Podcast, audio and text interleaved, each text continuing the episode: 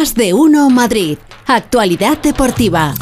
Es que tenéis razón, el Borrascas. Cualquiera se pone ahora incluso en la playa a jugar a las palas. Feliz José Casillas, buenas tardes. ¿Qué tal? Buenas tardes. Sí, viendo la exhibición de ayer, ¿no? Disfrutando. ¿Quieres escuchar cómo contábamos el final del partido ayer en el Radio Estadio? Escuchamos a Rafa Plaza. Mira, mira, mira.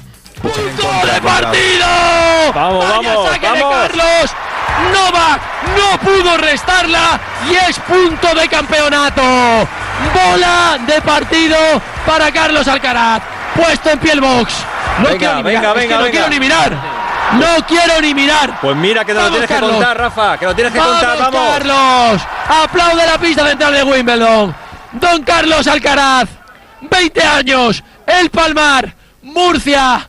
Ahí está, sacando para ganar Wimbledon. Primero sacando Alcaraz, resto de Novak Djokovic. Alcaraz la media pista derecha. Paralela, no me lo creo. ¡Sí!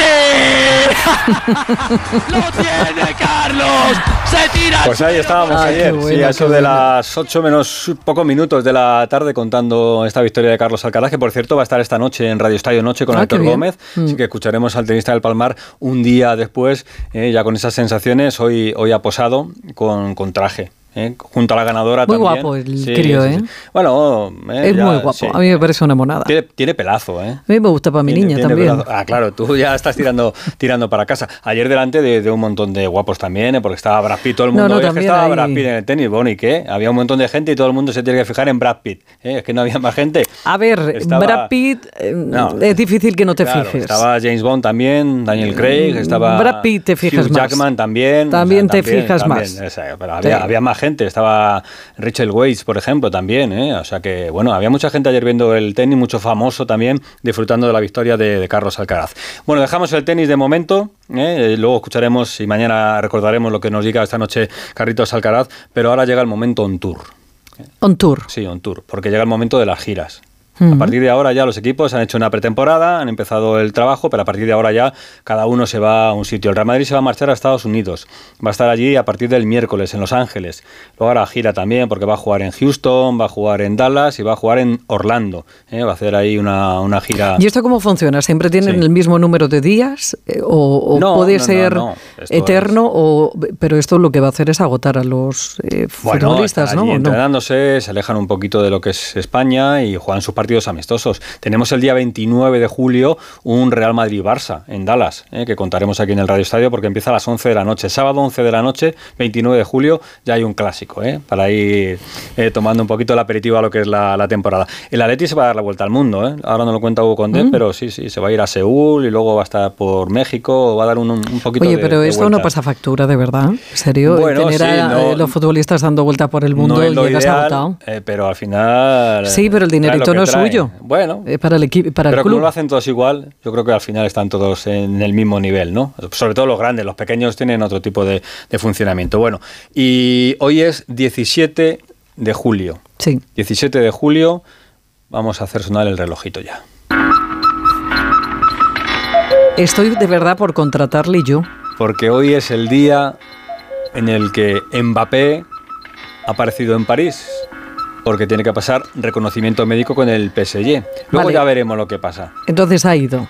Se Con lo cual, preguntamos a Pereiro, ¿no? Mm, vale. Venga, a ver, Pereiro, ¿qué tal? Buenas tardes. Venga, vamos a la segunda. ¿Qué tal? Muy buenas a todos. Ha sí, estado, ha ¿no? aparecido por allí. Bueno. Sí, ha aparecido por allí. Ha ido esta mañana a las eh, nueve y media de la mañana. Apareció una furgoneta negra. Eh, había gente en la rotonda de entrada al complejo del eh, Paris Saint Germain. Pues ahí ha estado Kylian Mbappé. Ha hecho un reconocimiento médico base eh, que no tiene ningún problema porque ha estado eh, entrenando estos días. Eh, no es de los futbolistas que vayan a llegar eh, ni con sobrepeso ni nada por el estilo, pero la primera fecha de las que eh, comentamos en las últimas dos semanas que se tenían que cumplir dentro del culebrón es esta eh, y la siguiente es la del 22. Y ahora viene lo que eh, hay que contar en el día de hoy. A ver. Eh, por lo que eh, indagué ayer por la noche y hoy por la mañana, el 22 se sube un avión para ir a Japón y hacer la pretemporada con el eh, PSG. El PSG quiere eh, completamente finiquitado el asunto desde ese día. Eh, las opciones, uno, va a haber reunión con su madre, no sé si mañana pasado. Creo que puede haber una reunión de Al-Khelaifi con la junta directiva del, PSG de Qatar para hacer algún tipo de, de anuncio que sería reiterativo, porque ya lo dijo en la rueda de prensa de la presentación de Luis Enrique, que eh, o traes pasta o no, o, esto no hay manera de solucionarlo si no renuevas. Así que nada, el Madrid eh, agazapadito, sabiendo que son días clave, pero eh, de aquí al 22 eh, hay que estar al loro, hacer llamadas, estar eh, pendiente, así que estoy encantado de irme de vacaciones y que se lo coma Burgos en Estados Unidos. Bueno, y antes de irte de vacaciones, cuéntanos alguna cosita, eh, eh, alguna novedad en el entrenamiento, alguna ampolla, algún problema muscular. eh, bueno, gracias a cansancio? Dios van todos, Sí. van todos medianamente mejor. La primera semana fue horrorosa para más de uno. Eh, algunos se tuvo que hacer a un lado del, del césped de Valdebebas para parar dos minutos y decir, ahora vuelvo. Eh, soltar un poquito de lastre y seguir, pero eh, solo Ceballos, el pobre, que no va a ir a la gira. Y ya sabes, entre cuatro y seis semanas de baja para aparecer entre la segunda y tercera jornada de liga. El resto todos ok, Bellingham perfecto, Arda Güler perfecto. Llegaron eh, hace dos días Carvajal, José Luis Nacho, que es el primer capitán. Eh, me cuentan que el viaje es el miércoles a las 4 de la tarde, que entre mañana y el miércoles se incorporan algunos y que otros, eh, Chouameni, Camavinga, Vini y Rodrigo demás, se incorporan directamente en Estados Unidos, pero ahí ya estarán todos, ya sabes, sin Vallejo, pendiente de lo que haga Odriozola, pendiente de lo que le pasa a Renier, algunos de los chavales eh, que se tienen que marchar, pero está todo... Estamos en stand-by, son días claves para, para llenar el 9, que es el único dorsal que falta en la plantilla, chicos. Gracias, adiós. Hasta mañana. Pereiro. Adiós, Adiós, adiós, adiós. El Atlético de Madrid tiene una novedad y es que eh, se ha bajado a Madrid. ¿eh? Estaba en Los Ángeles de San Rafael, pero Simeone, bueno, pues como es habitual, ha dicho, venga, ya después de una semanita de concentración podéis dormir en casa. Ahora ya entrenamos en Bajada Onda, dormís en casa. A ver cómo está el Atleti. Hugo Condes, ¿qué tal? Buenas tardes. ¿Qué tal? Buenas tardes a todos. No, no es lo normal, Félix. Normalmente Ah, ¿no? son dos semanas Ah, de dos semanas. temporada en Los Ángeles de San Rafael. Pero ¿qué pasa? Que como se van, como explicabas bien antes, que se van a hacer una gira por medio mundo, que el, el lunes eh, que viene, próximo eh, día 24, se van a Corea del Sur para jugar el 27 contra un combinado de la selección de Corea y el 30 contra el Manchester City. De ahí se van a México para jugar contra la Real Sociedad y de ahí a California para jugar contra el Sevilla. O sea que fíjate, son, eh, si no me equivoco, dos semanas eh, de gira eh, entre Corea del Sur y Estados Unidos. Y si me han entendido que igual una semanita entrenando en Majadahonda y que los futbolistas duerman en sus casas con sus familiares, pues no les venía mal, porque si no hubieran sido casi un mes fuera de casa y eso no hay quien lo aguante, ni sea futbolista ni te dediques a lo que te dediques. Así que esa es la consideración del Atlético de Madrid, por eso esta mañana han entrenado en el Cerro del Espino, un Atlético de Madrid que te hago una recapitulación de lo que ha pasado últimamente, Eh, tiene en el apartado de salidas ya se han marchado con Dobbia y Lodri, está pendiente con varios futbolistas que tienen ese cartel de transferible de Saúl y de Lemar, por ejemplo, que son dos futbolistas que podrían abandonar el Atlético Madrid. Y luego está la parte delantera, en la que ya sabes que tenemos dos nombres propios, Morata y Joao Félix. Morata lo quiere media Italia, pero no pone pasta a nadie. Quiero decir, eh, hay mucho interés de muchos equipos, pero nadie llega al precio que pide el Atlético Madrid, que tampoco es desorbitado, porque pide 20 millones de euros y yo creo que Morata los vale incluso más. Así que, eh, por mucho que hoy en Italia apuntan que hay acuerdo de Morata con la Roma, que es el último pretendiente que ha tenido, insisto, es que todavía eh, al Atlético Madrid no le han ofrecido un dinero por el que el Atlético Madrid tenga claro que se puede desprender del delantero. Y luego lo de Joao Félix, por muchos cantos de sirena que hay, el único realmente interesado en Joao Félix es el Aston Villa de una Emery. El Aston Villa no va a jugar la Champions, cosa que quiere Joao Félix, así que eh, pues ahora mismo me da la sensación de que tampoco tiene muchas papeletas para abandonar el Atlético Madrid. Si salieran los dos, repito, los dos, no uno de los dos, ¿eh? los dos, el Atlético de Madrid se plantearía ir a por un delantero, pero solo si salieran los dos. Si solo sale uno, si sale Morata o sale Joao Félix, hay cuatro delanteros, el Atlético de Madrid no se metería en el mercado. En el mercado sí se va a meter, ya sabes, Félix por el medio centro. Le gusta Hoiber, el danés del Tottenham, anda por ahí en la lista también Rabat, anda por la lista también Berratti, pero de momento el Atlético de Madrid eh, no incorpora ese medio centro que le hubiera gustado tenerlo ya a Simeone para trabajar en el aspecto táctico en esta primera semana de San Rafael, pero de momento eh, está parado ese tema. Y quedaría los cedidos, que ya sabes que hay varios meritorios en la plantilla del Atlético de Madrid, los Lino, los Riquelme, los Mourinho, Riquelme y Camello se tienen que incorporar esta semana porque son los últimos en incorporarse por haber jugado el Europeo Sub-21 y de los otros, pues depende de si hay salidas o menos salidas en el Atlético de Madrid, se quedan en el, en el equipo, pero en principio deberían de salir cedidos, aunque prefiere Simeone tenerlos toda la pretemporada y a última hora ya decidir a dónde se marchan para que tengan minutos. Gracias, Hugo. Un abrazo. Adiós, adiós. Todo eso, estoy, estoy cansado después de la gira que, Yo también. que ha contado Hugo del Atlético de Madrid. Por cierto, eh, Joao Félix Aston Villa eh, cuentan en, en Sevilla que hay bueno, posibilidades de que Sergio Ramos también acabe en el Aston Villa, en Birmingham, equipo de la Premier que no juega Liga de Campeones, pero que tiene entrenador español, Unai Emery, y que tiene a Monchi, el director deportivo que fue del Sevilla, ahora también al frente del conjunto villano, eh, que son los villanos estos de Birmingham.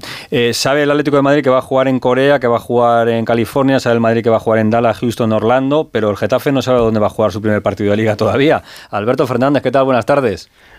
Hola, Félix, Pepa, borrascas, muy buenas. Mm, sigue sin saberlo porque sigue sin llegar la, notificación de la dichosa sentencia del Supremo, que ya contamos, le, cierra el estadio un partido al, al Getafe. Eh, esperaban a finales de la semana pasada que pudiera haber llegado, no ha sido así. En el club me dicen que creen que si llega mm, no debería tardar mucho porque eh, una vez entremos en agosto se paraliza la mayoría de los juzgados, habría que eh, se, retrasarse esa comunicación de manera oficial y el Getafe, al menos el día del Barça, sí podría recibirle en el Coliseum Alfonso Pérez. Ya os digo que eh, creen que va a llegar, están preparados, pero me cuentan que con cierta impaciencia, sobre todo por saber qué va a pasar, porque ya contamos la semana pasada que el Getafe, su intención es jugar contra el Barça con público, para mantener buena parte de la, de la taquilla, así que habría que buscar otro estadio, para eso necesitas un margen. Bueno, mm, vamos a ver cómo, cómo pasa esta semana, si hay novedades y se pueden dar los pasos eh, correspondientes. En lo deportivo, te cuento que ayer en el, eh, el Getafe se, se, libró, por fin después del stage de Oliva. Hoy se ha vuelto a entrenar. El miércoles, segundo amistoso contra el Leganés, que es un derby de, de pretemporada. Y Jakub Janto, el checo, el sábado ya se hizo oficial su venta al Cagliari.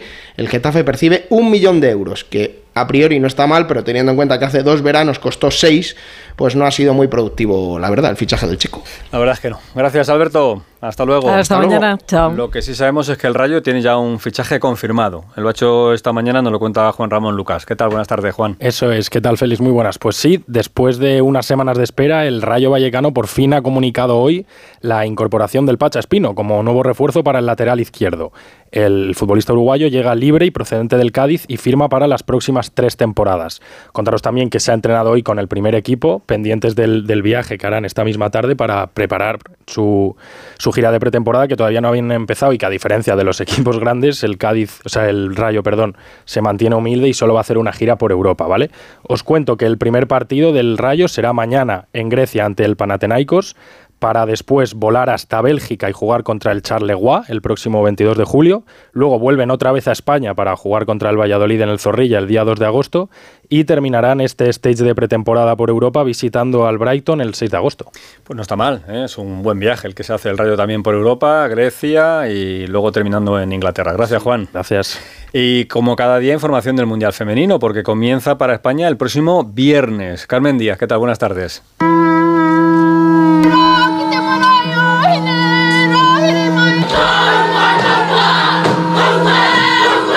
Carmen, que canta muy Esta bien. Carmen, sí, que bien lo hace. Feliz, pues esto que escucháis, no soy yo cantando, no llego a ese nivel, pero es la tradicional jaca. La jaca. La jaca, es un baile. La de galopa y corta el viento, cuando. ¿No? Igualita. No. Bueno, no. parecía, pero no. no es un baile de la cultura maorí de Nueva Zelanda con la que le han dado hoy la bienvenida a la, a la selección femenina allí en Palmerston North en un acto homenaje a esta cultura y a falta de cuatro días del debut de la selección femenina en el Mundial que contaremos aquí. Después del acto, la selección ha vuelto a los entrenamientos con la incorporación de Alexia, que tenía el otro día un, algunas molestias, pero ella ha vuelto con el grupo y aunque eso sí, cuando han llegado algunos mmm, ejercicios más específicos, se ha retirado con la preparadora. Y hoy os traigo una curiosidad. A ver. ¿Vale?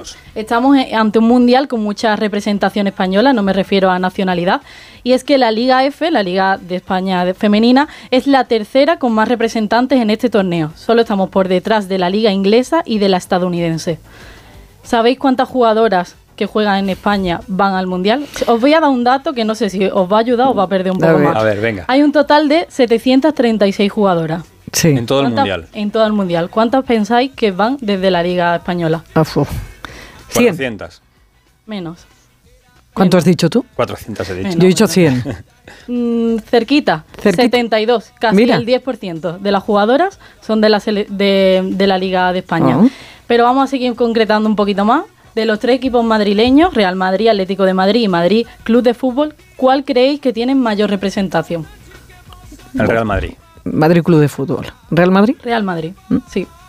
Ya van 15 jugadoras, además el Real Madrid está en el top 5 de, de equipos con más representación y de ellas 8 van con España. Después Atlético de Madrid lleva 7 que van dos jugadoras con España, y Madrid Club de Fútbol llevan las mismas, siete también, pero sin representantes españolas. No tiene ningún representante. Ningún representante en la ah, plantilla de, España. Bueno, pues iremos contando detallitos del Mundial Femenino de Fútbol que comienza el jueves, para España será el viernes. Y hoy jornada de descanso en el Tour. Pero vamos a hablar de contratos en breve porque hay un ciclista español, Carlos Rodríguez, que está tercero ahora mismo en el Tour y al que se le están rifando varios equipos, entre ellos el Movistar. Está en el Ineos, el Ineos que es un equipo británico que tiene mucho dinerito, ha dicho que ya veremos a ver qué pasa con él. Pero ojo a este chico, 22 años y ya peleando con los mejores en el Tour. Bueno, pues Carmen, eh, Joserra y Félix, mañana aquí quedamos, ¿no? Nos vemos aquí. Juanra. No le cambies ¿Qué, te, ¿Qué te he llamado? Joserra. ¿Y por qué no te llamas Joserra? ¿Que queda mejor? No sé, pregunta. Venga, Juanra, venga. Si insistís, Juanra. Hasta mañana, chicos. Hasta mañana. Hasta mañana. Más de uno Madrid.